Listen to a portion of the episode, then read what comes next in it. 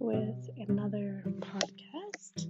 So, this will be another podcast um, that is continuing our Unit 1, Series 1 um, basic phrases. And what I'm going to go over today are question words in Spanish. I noticed that somewhere along the way, I picked up question words while I was learning Spanish, but it thought I thought it would be a good idea to take at least one podcast episode to just sit down and really go over some of these very common words that you hear. Um, even to even in the phrases that we went over previously, some of our salutations and greetings, things like "Cómo estás," um, "Cómo te llamas," things like that.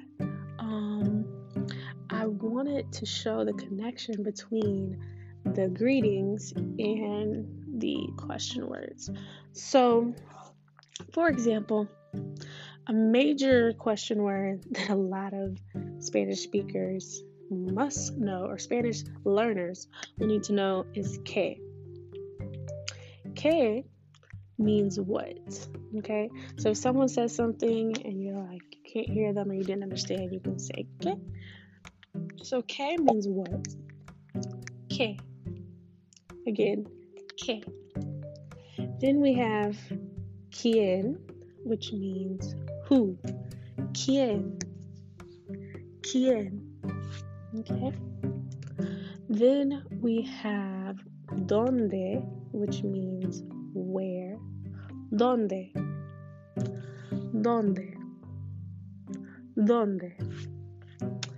Then we have cuando, which means when. Cuando. Cuando. Cuando. Then we have cual, which means which. Cual. Cual. Y después tenemos por qué, with the space in between. So por and then que. ¿Por qué? Which means why. Why. And then lastly, we have como, which means how. Como. So let's see, let's hear, since this is a podcast, right? Let's hear some of these used in a sentence. So starting with que. Que. Que means what? So you can say, for example, que quieres? Which means what do you want?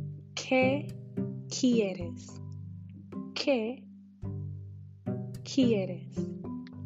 What do you want? Let's look at quien. Quien, which means who. Okay? We can say quien eres. ¿Quién eres? ¿Quién eres means who are you? Okay. Then let's go to donde. One that I often use in text and when speaking. ¿Dónde está? ¿Dónde está? Which means where is. You can say ¿Dónde está el baño? Where is the bathroom? Okay. Or you can also say ¿Dónde estás? Which means where are you? ¿Dónde estás? ¿Dónde estás? So we have ¿Dónde está? Which can be used for where is, um, dónde está el baño, dónde está la clase, dónde está el parque, um, and then we have dónde estás, which means where are you. Okay. Going to our next one, we have cuando. Cuando. Cuando means when, so using the sentence, cuando es la fiesta? Which means when is the party? ¿Cuándo es la fiesta? Okay. Next we have cuál. Cuál, cuál, cuál, cuál. You can use this by saying ¿Cuál quieres? Which means which one do you want? ¿Cuál quieres? I don't know if you all have figured it out, but quieres means you want. So if you put a question word in front of it, you're asking, ¿Cuál quieres? Which one do you want? Okay, ¿Cuál quieres? Then we have ¿Por qué? ¿Por qué? You can say, hmm, ¿por qué están aquí? Why are they there? Or no, why are they here? ¿Por qué están aquí? Why are they here? Okay. You can also say for como, lastly, our last one. I know you all have heard it before. You can say ¿Cómo estás?